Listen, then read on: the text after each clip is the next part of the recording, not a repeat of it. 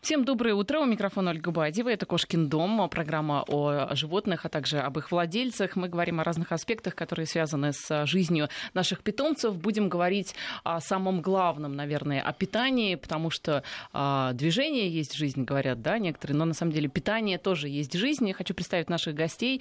Это Кирилл Дмитриев, председатель правления Союза предприятий и зообизнеса. Здравствуйте. Здравствуйте. И Евгений Дубинецкий, гендиректор группы компании «Корис». Евгений, здравствуйте. Наши координаты 5533 это номер для ваших смс-сообщений. Слово «Вести» вначале писать не забывайте. Ну и звоните по телефону 232-1559, код Москвы 495. Ну, а в связи с тем, что у нас сейчас глобальный тренд, э, глобально российский тренд к импортозамещению, давайте начнем, наверное, с этого. И а, в связи с этим, знаете, какой вопрос у меня возник? У нас название всех кормов для животных в основном а, такие заграничные, импортные да, названия.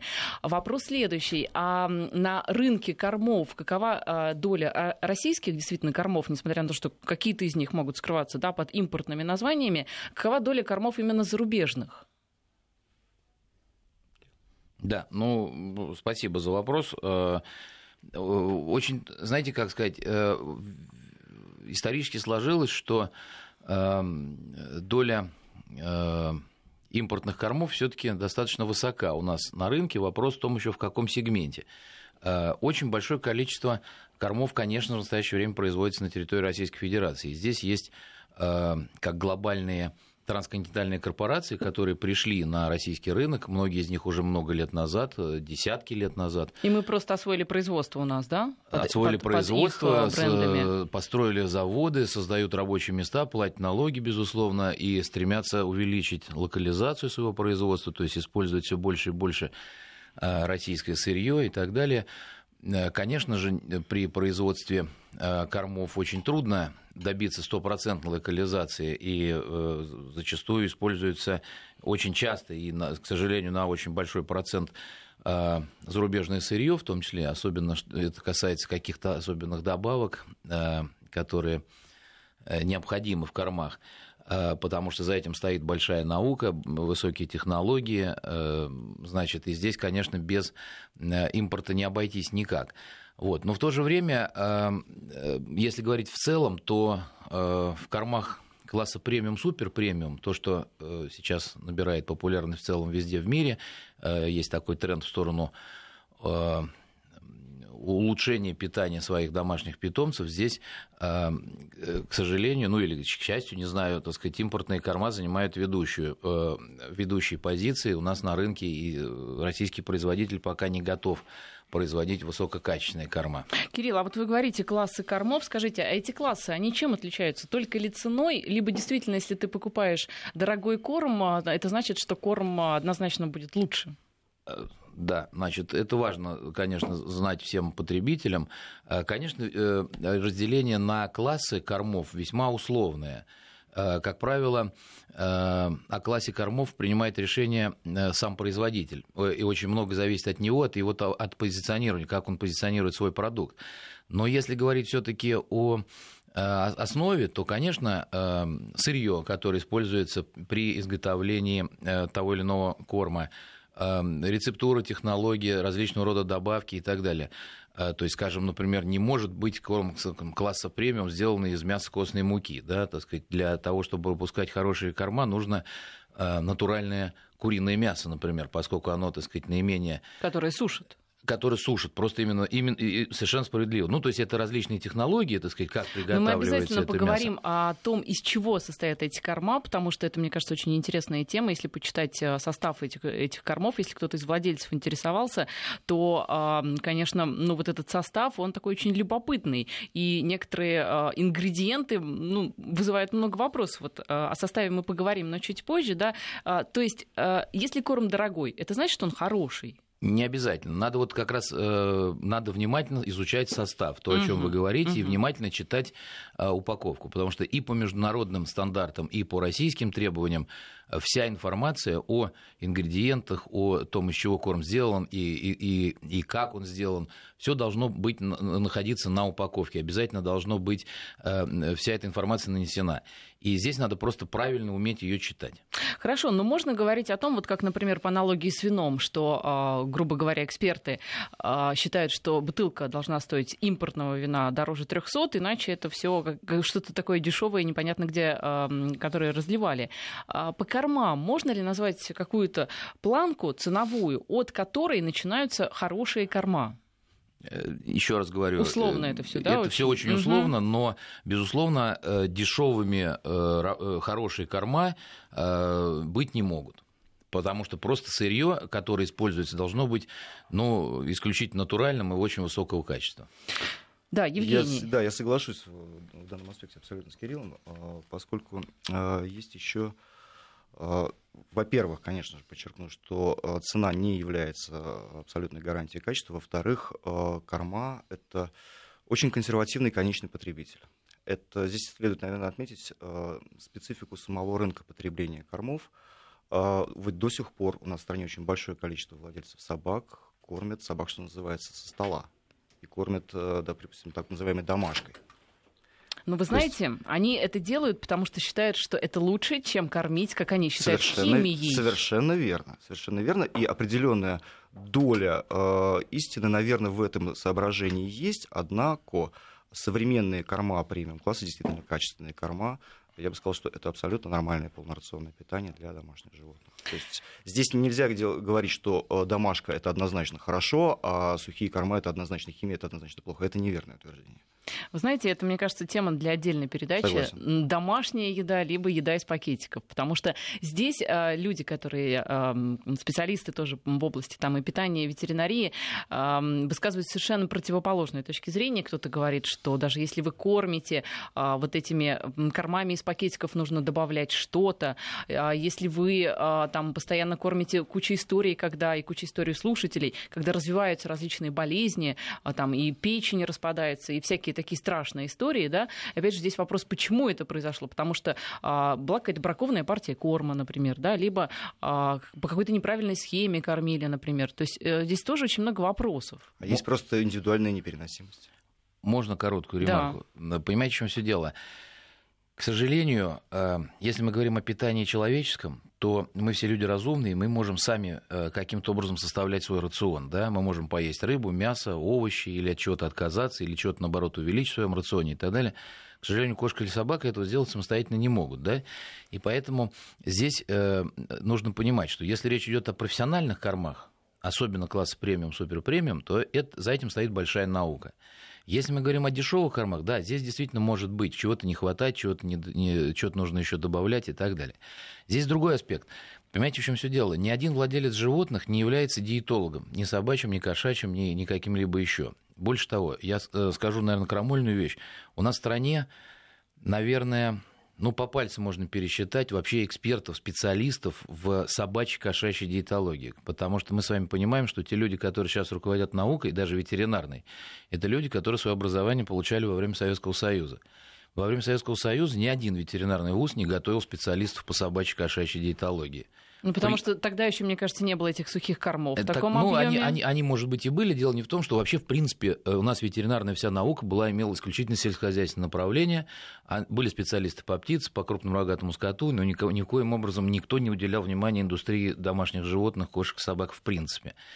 И тут вот как раз э, остается только, э, ну, не знаю, пожелать успеха э, владельцам домашних животных, которых готовы прочитать, не знаю, там, пять больших толстых книжек по собачьей кошачьей диетологии, самостоятельно подбирать рацион, так сказать, там, каким-то образом в этом во всем разбираться. На мой взгляд, это практически невозможно. То есть вот это ведет действительно к заболеваниям у кошек и собак. То есть альтернативы профессиональному питанию, на мой взгляд, не существует. А, ну да, действительно, это отдельный совершенно разговор. Можно долго, наверное, спорить по, по этим вопросам. Давайте к кормам все-таки, да, а, раз уж мы о них говорим, из чего в основном их делают? Хорошие корма и не очень хорошие. Ну, я уже коснулся этого, значит, хороший, ну, есть, хороший корма смотрите. делают из чистого мяса, угу. как правило, куриного, потому что оно не вызывает, оно менее всего вызывает какие-либо аллергические реакции, и там куриный жир, например, так сказать, используется. А, скажем, дешевые корма сделаются из мяса костной муки. Из говяжьей там, и, э, и в смысле, из, ну, общем, понятно. Я бы добавил, Просто, здесь знаете, очень если... важен источник этого сырья, допустим, той же самой мясокостной муки. Э, условно говоря, э, мясокостная мука на сегодняшний момент на рынке э, является в основном российского производства, и э, я вас уверяю, что мясокостной муки действительно хорошего уровня, качественной муки очень немного. Ну, просто мы с вами уже говорили об упаковках, о том, что нужно внимательно их читать. Так вот, там состав далеко не, не только, да, и не столько а, какое-то мясо сушеное, потому что там же в процентах написано мясо, например, кролика, да, там, условно говоря, 3%, 3% да, либо, мне кажется, ну, там... Самое главное, самое главное правильно уметь читать. Надо обращать внимание на первые ингредиенты, которые указаны в составе. Э, потому что вкус кролика, это достаточно иметь там 3-4% или там э, с лососем и так далее. Есть определенные подходы, э, э, значит, какой процентный состав чего должен быть, чтобы могло называться там со вкусом кролика или там с кроликом или из кролика и так далее.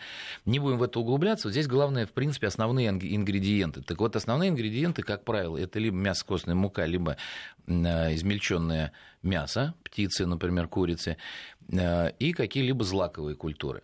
И вот здесь э, тоже надо очень внимательно читать, потому что злаковые культуры, смотря какие, э, смотря какой э, фон аллергический они тоже несут и так далее, это надо очень внимательно смотреть. Действительно, целая э, ну, научная такая передача, которую наверное, может быть, конечно, было бы интересно и провести. Ну вот хорошо, для обывателей, для обычных владельцев собак и кошек, а, если они все-таки решили прочитать этикетку, что должно насторожить? Какие вещества, какие компоненты? Там, ароматизаторы, может быть? Вы позволите, да, я дам рекомендацию конечно. нашим радиослушателям. На самом деле, а, не далее как два года назад, насколько я а, видел по документам, Союз предприятий зообизнеса... вы не удаляйтесь, пожалуйста, да. от микрофона. Союз предприятий зообизнеса разработал и утвердил ГОСТ на полнорационные корма. Кирилл мне не даст, не даст соврать, что называется. И вот я настоятельно рекомендую, как сам владелец домашних животных. А у вас кто, собака, кошка? У меня собаки, у меня питомник тибетских мастифов, но это отдельная песня, что называется. Поэтому я все эти проблемы знаю не понаслышке, а чисто с практической точки зрения. А, вот я настоятельно рекомендую всем владельцам собак, серьезно относящихся к рационам своих питомцев, изучить этот ГОСТ. Там предельно простым и понятным языком понятно, каким образом формируется э, стандарт и каким образом формируется информация, которая изображена на этикетке, что она означает. И вот просто элементарно изучить этот ГОСТ, прочитать, и очень многие вещи, которые изображаются на этикетках, становятся совершенно понятны. Ну а все-таки, а можно ли говорить о том, что корма для животных это химия, либо это распространенное заблуждение? А, однозначно можно сказать следующее, что а, любой корм, сухой имеется в виду корм, я в данном случае не говорю о влажных кормах, сухой корм, посмотрите на срок его годности. То есть, как правило, это не менее года. Не менее года, не однозначно, менее года. да. А как вы считаете, свежий натуральный продукт без применения специализированных антиоксидантов? Ну, естественно, мы знаем, что мясо вне холодильника через день, э, Совершенно в лучшем верно. случае, да, Мать, уже будет Если проводить аналогию с человеческим питанием, ну, это то же самое, что молоко. То есть мы понимаем, что цельное нормальное молоко – это скоропортящиеся продукты, поэтому выбираем соответствующее молоко, если мы хотим получить действительно натуральный продукт. То же самое здесь. То есть так или иначе, э, любой сухой корм – это, ну, компромисс это, наверное, громко, но тем не менее э, использование специализированных антиоксидантов э, присутствует безусловно. Без этого То есть, грубо невозможно. говоря, это такие э, витаминизированные чипсы длительного хранения для животных, которые дают им полноценный, э, там, все, вот, весь набор с витаминных Совершенно добавок э, и всего прочего. Но в таком случае, э, все-таки, если объяснить владельцу, да, что животному нужны белки, что животному нужны углеводы, э, не проще ли научить владельца, допустим, ту же курочку с добавлением, э, может быть, каких-то круп, да, э, возможно, каких-то овощей? Современная специфика вот, э, кормления домашних животных, она с чем связана? Вот почему постепенно, потихоньку, но тем не менее статистика такова, что э, владельцы собак и кошек постепенно все-таки переходят на промышленные полнорационные корма. Потому что, во-первых, это менее хлопотно. Насыпал и побежал на да, работу. Совершенно Конечно, верно. Да. То есть это чисто вот, э, на самом деле, психологически. А еще насыпал на два дня и поехал на дачу. Как вариант, да. конечно же. Э, другой вопрос, что опять же, повторюсь, я уже краем как бы коснулся этой мысли вначале, но э, полноценные хорошего класса премиум корма совсем не факт, что это Химия совсем не факт, что это вредно, это вполне нормальное питание. То есть есть продукты, которые в полной мере обеспечивают домашних любимцев всем необходимым. Мало того, здесь следует заметить, что на разном этапе жизни каждому животному нужны раз, разные да, корма. кормящим. Я уже не говорю, что специ... ну, специфика такая, что, допустим, там есть диетические корма, есть антиаллергенные корма, есть корма с упором на возрастные категории, категории э, пород собак и кошек. Допустим, для щенков допустим, мелких пород, крупных пород совершенно разные потребности в микроэлементах, витаминах и То есть действительно на это стоит обращать внимание, если корм, условно говоря, для э, там, имеющих проблемы с деснами, для имеющих проблемы с шерстью, то это действительно не просто вывеска такая да, для привлечения покупателей, это действительно работающий препарат. Да. Более того, я могу сказать, что те э, владельцы собак, кто, допустим, э, держит крупных собак э, и что называется, ведут свою собаку с периода там, совсем щенячьего возраста, знаю там многих проблемах, которые присущи именно росту тяжелых крупных собак, поскольку есть период, ну, представьте, щенок с рождения и до возраста полтора года увеличивает свой вес там, более чем в сто раз. Что это значит? Это значит, идет бешеная нагрузка на опорно-двигательный аппарат, бешеная нагрузка на кровеносно-сердечно-сосудистую систему. Это значит, что корм должен быть не просто полнорационным, он должен содержать дополнительные дозы аминокислот, кальция в легко усваиваемой форме, витамины, минералы, там куча всего на самом деле. И, естественно, а, владелец собаки, который озабочен и озадачен а, именно а, результатом роста своей собаки, результатом ее развития, что называется, чтобы его собака была здорова, в хорошем состоянии да, и так далее. Тогда, э, конечно, будет обращать на это внимание. Секундочку, маленькая ремарка. На это, скажем так, любители домашних животных советского периода вам скажут, что моя кошка, да, которая вот у нас живет в доме уже 20 лет, она всегда ела там и супчик, и салатик, то есть то, что ели мы, прожила 20 лет и была абсолютно счастлива. Не совсем так. Я хочу вот еще маленькую ремарку ставить. Я не совсем согласен с Евгением. Все-таки у радиослушателей может создаться впечатление, что мы говорим, что, что корма это химия. Э, корма это большая наука. Давайте вот так скажем. И если необходимо добавлять какие-либо, так сказать, добавки для того, чтобы увеличить, увеличил срок годности, это э, диктует на самом деле потребитель, это диктует рынок. Да? Никто не будет приобретать э, продукт, у которого срок годности там один месяц. Понимаете, здесь... А я, кстати, соглашусь с этим. Здесь, здесь, здесь такое огромное количество есть натуральных кормов, они еще более дорогие, есть вообще уникальные корма, которые могут храниться, так сказать, только считанные какие-то дни, недели в крайнем случае. Но, к сожалению, потребитель э, требует иногда, так сказать, чтобы срок годности был год, полтора или даже два. И здесь ничего с этим не поделать. Мы с вами знаем, что в советское время, так сказать, жигулевское пиво имело срок годности там 2-3 дня, э, а сейчас пиво хранится, так сказать, по году, и тем не менее мы его все потребляем. Не надо говорить здесь о химии. Вот не надо пугать э, потребителя, э, владельцев словом химия. Очень многие на этом э, зацикливаются и сразу, так сказать, такое какое-то негативное отношение к кормам. Вот, поэтому здесь это, вот очень, очень, очень важно об этом говорить, что все-таки за этим стоит большая наука, и без промышленных произ... кормов, без профессиональных кормов никак не обойтись. Угу. Я, кстати, соглашусь абсолютно с этим мнением. Может быть, я хотел бы внести там дополнительную ясность в этот вопрос. Я ни в коем случае не выступаю против а, какого-либо рода применения промышленных и сухих кормов и так далее, и так далее. Это насущная необходимость на самом деле. Отвечая на ваш вопрос по поводу кошки, которая прожила 20 лет. Ну, этом, естественно, знаете, не одна кошка, этом... да, это просто да, поколение этом... кошек, выросших на нормальной, естественной еде. Я в этом бизнесе э, с 92 -го года, и могу вам сказать, что на заре 90-е годы, когда появлялись различного рода корма, они, конечно, были импортные и так далее. И вот, например, появился корм для кастрированных котов старше 8 лет. Никто на рынке не мог понять, зачем же такие корма вообще кто-либо выпускает. Потому что у нас и здоровые коты редко доживали до этого возраста, понимаете? А кастрированные, так сказать, которые, они совсем жили, так сказать, не так много. Поэтому вот здесь как раз э, совершенно обратная вещь.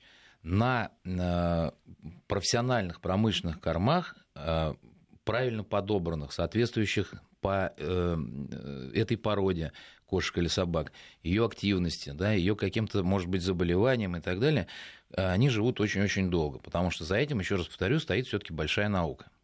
Я хочу еще раз напомнить наши координаты. 5533 это номер для смс-сообщений. Слово «Вести» в начале не забывайте. Либо можете звонить по телефону 232-1559.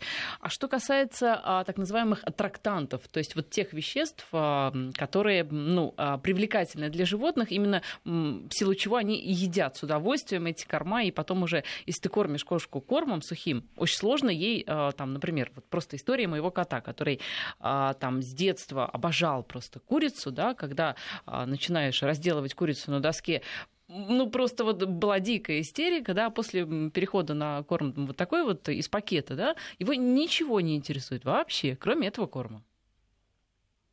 Ну, э, давайте не будем пугать, опять-таки, потребителя. Э, безусловно, существуют определенного рода добавки, которые, так сказать, привлекают э, для вкуса, для запаха и так далее. Но это ни в коем случае нельзя тоже называть химией, тем более, так сказать, каким-то наркотиком, который вызывает привыкание и так далее. Любой... Ведь, кстати, говорят, что именно поэтому а, все пакетики с едой нужно плотно закрывать, чтобы не выветривался вот этот вот а, то ли запах, который да, не, не, ну это самое распространенное заблуждение. Закрывать их надо по другой причине, так сказать. Просто... Чтобы не окислялось. Чтобы не, да, совершенно справедливо, чтобы не было большого контакта с, воздухом. Вот. Ну и опять же, так сказать, в плане каких-то распространения запахов. И совершенно существуют э, методики, когда корма пересыпаются в там, специализированные какие-то ведра и так далее. То есть в этом нет никаких этих дел, не, не, совершенно не, не, не в этом. Вот, поэтому не надо здесь опять-таки говорить о какой-то химии, не надо пугать потребителя, здесь ничего такого страшного нет. На самом деле есть огромное количество, все профессиональные владельцы и заводчики все знают, что все-таки перевести кошку или собаку с одного корма на другой э, можно, и многие переходят, так сказать, опять же, так сказать, переходя там с более дорогих на более дешевые, там, или с, от одной э, торговой марки к другой. Э, ничего в этом такого, ну, какого-то сверхзадачи нет. Да, о переходе с одного корма на другой тоже хотел бы поговорить. У нас звонок есть. Я прошу вас надеть наушники, чтобы услышать слушателя. 232-1559, телефон нашего эфира. Еще раз напомню, Ирина на связи. Здравствуйте. Ирина, здравствуйте. Очень интересная передача, с удовольствием вас слушаю. Вот я хочу подтвердить э, одну, одну позицию вот ваших э, собеседников и задать вопрос. Вот у меня кошке 18 лет, и она с младенчества на сухом корме, она сама так выбрала. Ну, я меняю их и так далее. А собака той терьер у меня выбирает э, только вот живой, да, я ее кормлю курицей, там, гречкой рисом. И вот э, кошка 18 лет вообще я от нее забот не знаю, в основном, да, а то и 10 лет сейчас будет, у него там то почечки садятся, то то, то все. И в связи с этим у меня вопрос. А, врач-ветеринар а, порекомендовал собаку перевести на а, корма группы холистик. Вам известны такие, такие корма? Конечно. Вот. Не могли бы вы...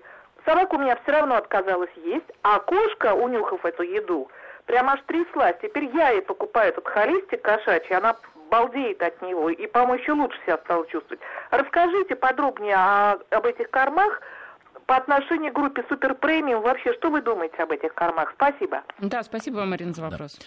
Да, спасибо за вопрос. Эм, очень э, хороший вопрос. Э, значит, холистическое питание – это как раз то, о чем я пыталась... Это э, слово холестерин или нет? Нет, нет, нет, нет холи, холистик. Значит, это, Может быть, какой-то низкохолестериновая это диета? Это как раз последнее слово в науке, в кормлении и так далее. Это более натуральные продукты, при изготовлении которых используется только высококачественное сырье, где применяется ну, последние скажем, так сказать, э, последние достижения ветеринарной науки, да, диетологии. Например, среди холистических кормов есть беззерновые формулы, да, которые не содержат вообще никаких злаковых культур зерновых, которые э, зачастую как раз создают проблемы. Понимаете, усваиваемость, например, белков э, э, растительного происхождения может вызывать проблемы в, э, у кошек или собак. Это раз. Второе, может вызывать аллергические какие-то реакции. И вот как раз среди холистических кормов очень много такого рода беззерновых формул и так далее. То есть, на самом деле, это следующий класс за суперпремиумом, я бы так сказал. То есть, это будущее, это более натуральные, более такие правильные, более правильные питания. И более скажем. дорогие. Э, к сожалению, ну или, может быть, э, именно поэтому да. Они чуть более дорогие, чем э, корма даже класса супер премиум. Да, кстати, вот по поводу цен, а у вас нет ощущения, что цены на а, самые дешевые корма, они а, имеют тенденцию еще больше снижаться? Либо это у меня просто такое ощущение возникло? Я бы сказал, они стабильны. Угу, они стабильны. Нестабильны. А вот цены на корма премиум класса и цены на корма супер премиум. В связи с, вы скажите, в связи с последними событиями да, в экономике, с ростом курсов валют иностранных, это существенно отразилось на стоимости кормов? То есть какова составляющая именно вот этих зарубежных компонентов, которые влияют на стоимость? Здесь необходимо, наверное, отметить э, один момент. Нужно э, различать все-таки э, корма, которые в чистом виде импортированы на территории Российской Федерации, и тогда, ну, просто вот насколько вырос курс, настолько и подорожали корма. Здесь много таких? Ну, вот в, в общей массе? Я бы сказал, что не очень много, поскольку все-таки среди массового сегмента и эконом, и среднего класса, и даже определенной части сегмента премиум класса доминируют корма, которые произведены транснациональными корпорациями на территории Российской uh-huh, Федерации. То есть здесь зависимость, конечно же, не прямая.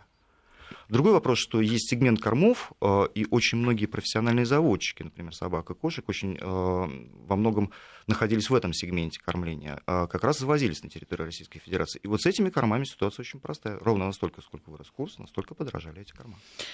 Увы, ах, что еще можно сказать? То есть Я... в экономическом да. сегменте угу. и в, в стандартном э, доля российских кормов превалирует, а вот э, в, в, доль, в сегменте супер премиум и премиум класса э, большинство все-таки за импортными кормами. У нас сейчас короткая пауза, и мы продолжим. Я напоминаю, что у нас в гостях Евгений Дубинецкий, гендиректор группы компаний э, «Корис», и Кирилл Дмитриев, председатель правления Союза предприятий зообизнеса. Говорим о кормах, а также о том, что поменялось на рынке кормов в связи с кризисом, и э, если какая-то, возможно, там, да, недостача в каких-то кормах. А, у нас э, вопрос на смс-портал 5533 в начале вести не забывайте, из Ханты-Мансийска. Подскажите, есть ли разница в корме для кастрированных котов и стерилизованных кошек? Кошек. В магазине чаще всего для кошек, а у нас кот.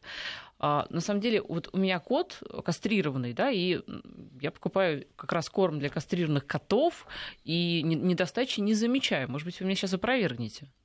Нет, нет, нужно просто э, посоветоваться с ветеринаром. Э, дело в том, что при соответствующей стерилизации меняется э, уровень кислотности, и на самом деле ну, к этому становится восприимчиво, там, кошка или кот. Да, нужно посоветоваться с ветеринаром э, именно и о торговой марке, и о э, непосредственно там, ну, вот, каким кормом кормить. А что значит о торговой марке? То есть ветеринар будет марку подбирать в зависимости от чего? Состава, наверное. Безусловно, если, если это честный ветеринар, то он будет, так сказать, продвигать не ту торговую марку, которую, в которой он заинтересован, а в том, так сказать, то, что полезно именно этому Нет, конкретному я, питомцу. К, к чему вопрос? Вопрос к тому, для, а, для разных кастрированных котов нужны какие-то разные э, торговые марки? Нет, вопрос индивидуального подбора корма под конкретное животное. Я объясню, на самом деле, очень э, простой нюанс. Если мы говорим о собаках, что называется, и кошках беспородных, угу то по большому счету справедливое утверждение, что там вот э, нет большой разницы, чем кормить, что вот принимает животное, то и замечательно.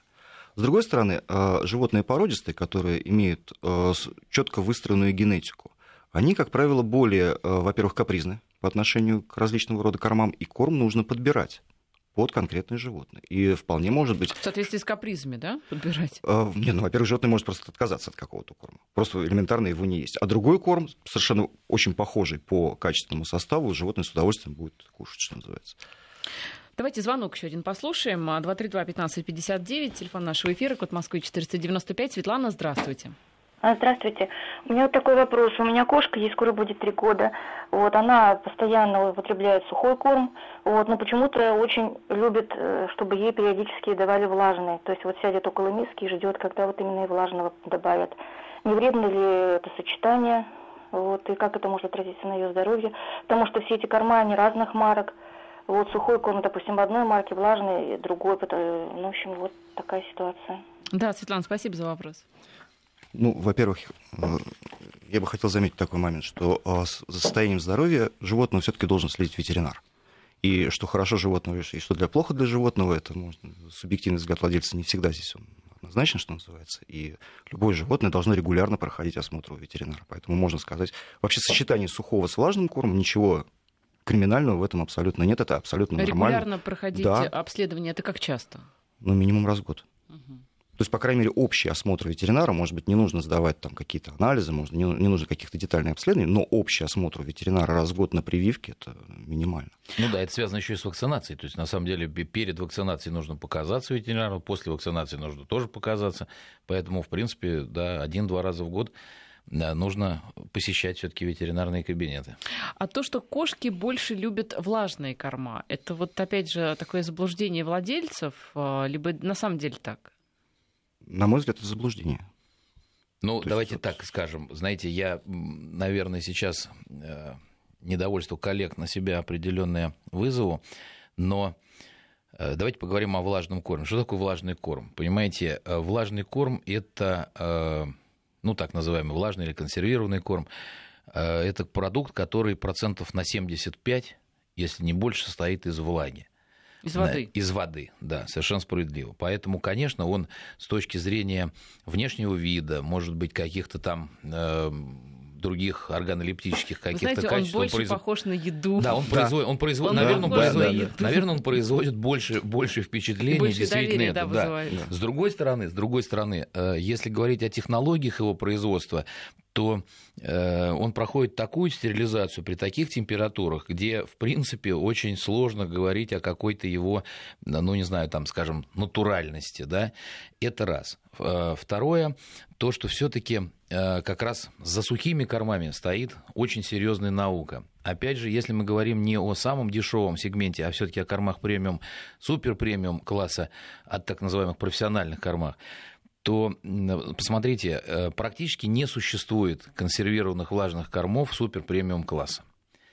Это э, такая, такой мировой тренд, который говорит о том, что э, вот сухой корм профессиональный, э, действительно, так сказать, сделанный с, с, с использованием передовых достижений науки, э, можно сделать, а в консервах это не совсем э, так. Вот. Это раз. Во-вторых, конечно, ну там То нормы кормления корм, и так далее. И так а далее. проще сделать сухим, правильно? Нет, не проще, а только можно сделать сухим, угу. профессиональный вот корм класса супер премиум. Все, э, что касается э, консервированного корма влажного, это деликатесы. Это различного рода, так сказать, э, ну, давайте будем воспринимать это как, можно ли мешать? Конечно, можно. Можно ли дать кошке? Конечно, можно. Ей будет приятно, она будет, так сказать, это. Можно ли, в принципе, кормить только влажным кормом? Можно. Но все-таки, если мы говорим о профессиональных кормах, о, еще раз говорю, премиум классе, то это сухие корма. Еще один звонок, 232-1559. Вы, в принципе, можете надеть наушники и не снимать. Вам так будет, Хорошо. наверное, удобнее. Елена Владимировна, здравствуйте. Здравствуйте. Э, очень хорошая передача, очень ее люблю. Э, спасибо специалистам за подсказки, за э, учение нас всех. Ну, расскажу свой опыт. Многолетний-многолетний. Значит, собаки, кошки, птицы. А, вы знаете, кот прожил 17 лет. Он а, поп попробовал перевести его на э, сухие корма, он говорит, ешь сам. Вот. Он ел, знаете, как с детства, соленые огурцы.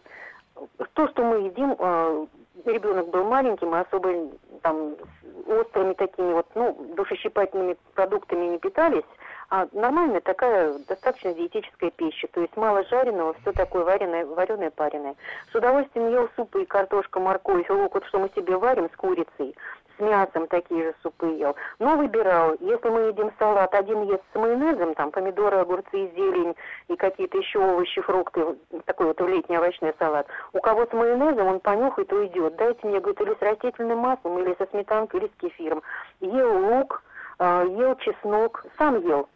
Вот, я очень любил черный хлеб. Вот, даже проблем не знали ни со стулом, ни с почками. 17 лет, представляете? Прекрасная шерсть, он помесь э, маскарадной ленинградской и сибирского. Они там призовые такие, но вот вязка была не плановая, поэтому он такой вышел, как бы ни под ту, ни под другую. По масти не прошел ни в одну, ни в другую, да? Вот, шерсть прекрасная, умняга, замечательный. Я думаю, что прожил бы он лет до 25. Но, к несчастью, а, два раза порос третьего этажа, съезжал с карниза, очень тяжело выживал, выкормила, вы, выходила.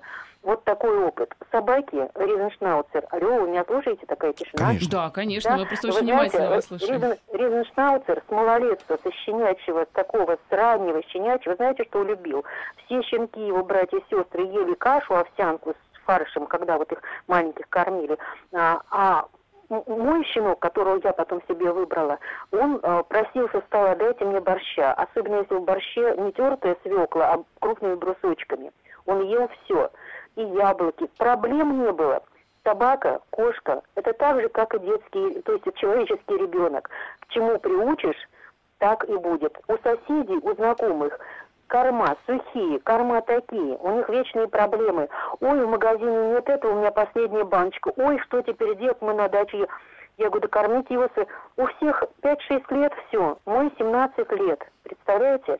Вот. Так что я считаю, что раньше животные ели то, что ели люди. Вот. А, ну, а сейчас, сейчас люди едят вот, химию, и животные едят химию, все вот, гармонично. Так что не надо, ешьте сами натуральные и кормите. Вот единственное, что молоко не советуют, потому что и картошку вареную, хотя сейчас собачка у меня э, помесь, тоже неплановая вязка была, баллонка с йорком, но она почти йорк, только вот спинка у нее не темная. Йорк такой светленький, очень замечательный, умняшка. Ест все абсолютно а мордочку воротит от всех запахов, которые ей предлагаю, вот такие, покупаю дорогие. Мне говорит, вы дешевку не берите, возьмите такой вот. Купила. Она говорит, ешь сама. От такого запаха я из квартиры убегу, у соседей посижу. Представляете, все ест абсолютно. Да. Свекор, свекор завел кота и начал Ему было легко и просто. А, сыпал ему сухой корм. Он говорит, ешь сам. Купил баночку, ешь сам. С руки корми меня куриным филе. Вот он приучил его к куриной филе с руки. Он с голоду умрет, ничего больше никаким образом есть не станет. Да, спасибо, Елена Владимировна. А, есть какие-то комментарии? Ну, э, знаете, я надеюсь, что все-таки возврата к прошлому уже не будет, что э, будущее за профессиональными кормами. Э, опять же, рискну на себя определенную критику со стороны зоозащитников навести, но есть очень простой совет, как перевести собаку на э, тот или иной продукт. Не кормить больше ничем. Э, есть опыт моих близких товарищей, которые говорят, знаешь, ну не едят у меня. Не все владельцы выдерживают. Я говорю, почему? Сердце говорит, же разрывается. Да, да, ну жена отрезала кусочек рыбки, там, дочка дала еще чего-то. Ну, три дня никакого кормления и прекрасно начинает есть любой сухой корм, любое животное. Короткая пауза и продолжим. Я напоминаю, что у нас в студии э, Кирилл Дмитриев, председатель правления Союза предприятий зообизнеса, Евгений Дубинецкий, гендиректор группы компании «Корис». Мы говорим о кормах, обо всем, что с ними связано, о кормах в кризис в том числе. А, из Нижегородской области нас спрашивают на смс-портале 5533, когда котенка можно переводить на твердые корма. Сейчас кормим влажным, но в продаже есть подушечки. А, можно ли котенка сразу кормить твердым кормом? Не, нет, все-таки нужно подождать, когда у него сформируются угу. зубы окончательно, Аппарат, да, да, да, да, совершенно справедливо. Но вообще на упаковках обычно указывается возраст, с которого применяется данный корм. Ну вот есть же сухие корма для котят. Конечно. То есть с какого Конечно. они обычно? Они, как правило, с трех недель. С трех недель? Три, три недели, месяц, вот так вот. Угу. То есть с трех недель можно уже я, кормить? Я, я бы до трех месяцев не кормил. Ну, в принципе, я согласен. Если кошка кормит нормально котенка молоком, то необходимости в каком-либо дополнительном питании, в общем, как правило, не возникает. Лучше, лучше кормите кошку кормящую. Угу. Из Москвы нас спрашивают собака утром сушка. Вечером чистое, чуть э, приваренное мясо. Можно? Ну, если вы уверены в своих способностях как производитель кормов, как бы подобрать правильный баланс белков, жиров, углеводов, минералов, витаминов, то, конечно. В общем, да, это то, о чем мы то, о чем говорили, мы говорили да, да, с самого да, да. начала. Собака в данной ситуации мясо воспринимает как лакомство, а основной рацион она получает утром. Ну да. А, что касается темы, а, с которой мы начали разговор, импортозамещения, скажите, а, в связи с вот этими санкционными историями, что-то попало ли под санкции из кормов, я имею в виду, да, какие-то европейские корма? Есть ли у нас сейчас вот что-то, что перестало ввозиться, чего потребители не, там, не могут теперь найти на прилавках? Нет, ну, слава богу, э, все, что касается кормов для кошек и собак, ни под санкции, ни под антисанкции, ни, ни, никоим образом не попало. Вот, и это, в общем, положительно. То есть, в принципе, импортные корма э, наряду с российскими на рынке присутствуют, и потребитель имеет сейчас возможность выбирать. Вопрос в том, конечно, по какой цене они продаются и так далее. Но это мы тоже об этом говорили.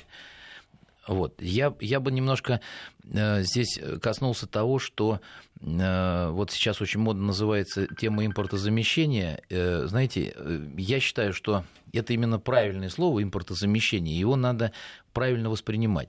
Должно быть не запрещение импорта, не какие-то санкции, антисанкции, и в этих условиях там создаются какие-то преференции российскому производителю и так далее. А все-таки российский производитель должен конкурировать с импортным продуктом качеством, качеством, ценами, э, какими-то научными разработками и так далее, ассортиментом. И здесь должно, должен все сам регулировать, собственно говоря, рынок. Если мы говорим, э, нельзя, нельзя импортозамещение ввести указом президента или правительства, постановлением Но правительства можно и так ввести далее. поддержку производителя отечественного, да, соответствующе направить деньги, какие-то преференции, льготы и, там, и так далее и тому подобное, и производители отечественного будут просто проще дышать. Вот понимаете, в чем все дело? Мне кажется, нужно создавать условия вообще для бизнеса, да, для малого среднего бизнеса в первую очередь, потому что это локомотив э, развития, и это тол- дает толчок именно малый и средний бизнес, а не думать о мерах поддержки каких-то конкретных компаний. Здесь вот есть очень, небо- очень серьезная, э, на мой взгляд, проблематика, потому что когда мы говорим про импортозамещение, не только в нашем бизнесе, а вообще, посмотрите, как правило, речь идет о очень крупных компаниях. Создаются какие-то заводы, которые начинают выпускать какую-то продукцию, которая там, ну, например, тут не так давно было парализин э, в Белгородской области. Министр сельского хозяйства Ткачев сказал, что создано предприятие, которое закроет до 70% потребностей российского рынка. Понимаете, одно предприятие 70% потребности рынка. Лучше 10 по 7 да, и тогда бы они бы реально друг с другом конкурировали бы качеством, ценой и так далее, и так далее, а не одно, которое закроет более двух третей э, потребности. Вот здесь э, как раз вот э, должно быть не импортозапрещение, да, а такие какие-то свобод... нормальные, совершенно объективные процессы. И они должны проходить плавно. Нельзя их вести вот с 1 января или с 1 июля. То есть нужно вести полномерную работу. Предприятия должны развиваться, начинать соответствовать действительно международным стандартам, выходить на международные рынки, конкурировать своей продукцией. И это есть реальное импортозамещение. Но опять же, это ни с того ни с сего не произойдет. Раз уж много лет мы кушаем э, корма зарубежные. Да. У меня есть такой комментарий, что э, я, наверное, в целом соглашусь с э, Кириллом. Э, здесь есть такой нюанс еще. Э, те кризисные явления, которые в настоящий момент мы наблюдаем, и та разница курсовая, которая существует и которая влияет очень существенно на корма а, с, либо целиком импортные, либо с большой долей импортных компонентов, они, я бы сказал, создают для отечественного производителя окно возможностей. Каким образом? Ну, самым прямым, что называется. Поскольку э, западные корма, импортные корма дорожают, и дорожают очень существенно, на самом деле, естественно, потребитель э, вынужден искать какую-то альтернативу. Но мы же говорим о том, что все-таки э, доля вот этих чисто зарубежных кормов, э, она не так велика, что те корма, которые производятся у нас здесь, в России, здесь вопрос, опять же, из какого сырья оно производится. Если Совершенно оно, верно. Да, Совершенно верно. то понятно, да, что происходит. Если оно зарубежное, то здесь, конечно... Э, так вот, сырье-то чье? Наше или импортное? ну, скажем так, по имеющейся у меня информации, основной сегмент, самый массовый сегмент, конечно, в очень большой доле зависим от импортного сырья. То есть мы покупаем что? Вот если а, корм производится из курицы, да, мы покупаем что? Уже готовый концентрат вот этот куриный, мы его закупаем? Нет, нет, подождите. Э, Все-таки, если мы говорим о мясо-костной муке, а российские корма в основном из этого производятся, э, она может быть и российского производства. Другой вопрос, что ни у одного производителя нет стопроцентной российской локализации э, производства. Используются в любом случае какие-то ингредиенты импортные. Вот о чем, вот о чем идет речь, что стопроцентной локализации нет ни у кого, даже у трансконтинентальных корпораций. Есть очень большой процент локализации, это да, ну там, скажем, я не буду сейчас комментировать Но есть какой. же корма, которые целиком производятся на отечественных ингредиентах. Есть такие корма? Сто процентов? Да, 100%. Я очень, я очень сомневаюсь. Да вы что? То есть я... у нас э, любой корм, да, даже такой самый, в кавычках, отечественный... Ну, элементарно, элементарно какие-то витаминные ага. премиксы, например, очень многие виды витаминов у нас просто невозможно взять. Слушайте, то есть получается, что мы, по сути, на 100% зависим... Э, Нет, там... 100% это когда 100% состава у нас импортный идет, но да, стопроцентно российских если не будет компонентов... какого-то витамина в корме, да, корм будет уже неполноценным. Это будет уже не тот корм, который можно рекомендовать э, всем владельцам. Вот понимаете, что все дело? Чем я э, благодарен судьбе, что занимаюсь таким бизнесом, понимаете, э, мы с людьми можно делать все, что угодно, а кошку и собаку не обманешь. Да? Она будет есть то, что ей нравится, то, что ей подходит. Иначе она будет худеть, перестанет работать, рабочая собака, там, у нее начнутся аллергические реакции и так далее. Поэтому здесь э, вот нельзя ввести полностью импортозамещение директивным каким-то указом. Скажите, вот вы говорите, что кошка и собака не будет есть то, что э, ей не нравится. Но можно ли всегда на это ориентироваться? Ведь э, у нас очень часто кошки и собаки едят вот эти вот самые дешевые, самые такие эконом-класса корма, от которых потом что-то у них там да, происходит нехорошее. Они едят с удовольствием эти корма. Ну хорошо, потом у них что-то происходит, и хозяин начинает задумываться, пора бы на самом деле отказаться от этого. Ну, Но что, кошка это... же ест с удовольствием корм, который заведомо не очень полезен ей. Ну она, что значит с удовольствием? Она ест то, что ей дают, понимаете, как бы. То есть она ест, ей может быть это нравится, потому что опять же э, какие-то витаминные добавки там существуют, или вкусовые, или ароматические. Э, опять-таки это не, нельзя сказать, что если ей предложат альтернативу, она выберет тот корм, который ей действительно будет подходить. А, из Челябинска дают совет, как отучить кошек от а, не очень хороших кормов. Да, название не буду читать. Нужно кота поместить в компанию котов, которые никогда не пробовали этой мерзости. Через час начнет есть все. Это, видимо, если там кот что-то не ест, да, то надо просто к одной миске сразу несколько животных. Сразу моментально почувствовать конкуренцию, да, начинают есть. Это вот даже, по-моему, со свиньями был такой эксперимент свиньи, которые не хотели кушать, там сразу к одному лотку несколько животных, и тогда моментально... Ну, в собачьих стаях это тоже работает. Ну да, ну да. А, скажите, а вот эта история с а, соей, вот у нас а, совещание президента было буквально на этой неделе, говорили о том, что а, вообще было бы очень неплохо наращивать собственное производство этого продукта, потому что тот самый а, соевый шрот активно используется в животноводстве. Его как-то используют а, сою как источник белка очень такого, да, хороший источник белка в а, кошачьих и собачьих кормах кормах? Спасибо за вопрос. Значит, эм, конечно, такого рода технологии существуют, использование соевого протеина э, при изготовлении кормов. Другой вопрос, что э, соя, как правило, э, генно-модифицированный продукт, который подлежит специальным регуляциям, регистрации и так далее, и так далее. И вот, знаете, опять же, регуляция в сфере кормов для кошек и собак у нас, не знаю, к счастью или к сожалению, значительно более строга, чем в каких-либо других кормах, в том числе сельскохозяйственных, и уж тем более, чем в продуктах питания и, и, и даже в детском питании. Понимаете? Да, что? да. Поэтому, э, как правило, те корма, которые сейчас присутствуют на рынке, они не содержат ГМО, потому что они в противном случае подлежали бы обязательной маркировке, регистрации э, и так далее, и так далее. То есть это совсем другая э, процедура. Э, ну и, в общем, российские производители не стремятся, и разрубежные не используют сейчас это. Но, в принципе, сою используют. Это возможно. Угу. Кормим, опять же, вопрос из разряда таких бытовых, кормим котеночка дончака только сухим кормом. Иногда даем в виде лакомства консерве пюре. Это правильно? Я так понимаю, это вопрос, опять же, можно совмещать э, мокрое с сухим, да, как мы выяснили, никаких здесь э, запрещений котенок нет. Котенок хорошо себя чувствует, котенок кушает, значит, а, правильно? Не уточняется, хорошо ли чувствует себя котенок. Скажите, если корм, а, последний вопрос, если корм неправильный, да, а, то как быстро начинается реакция какая-то плохая у животного? Ну, по практике порядка 3-4 недели. И будет все понятно. Да. Ну, знаете, надо тоже понимать, что, что значит неправильный. Понимаете, если мы говорим, корм не может быть столь токсичен, чтобы животное умерло в течение трех недель. Нет, я имею в виду об аллергических реакциях. В первую очередь. Угу, Аллергические угу. реакции могут проявиться, опять же, это индивидуальные особенности любого организма. А, скажем, если говорить о совсем каком-то глобальном отравлении, интоксикации, то на этом ну, могут уйти годы. Поэтому здесь вот надо понимать, что такое неправильный корм.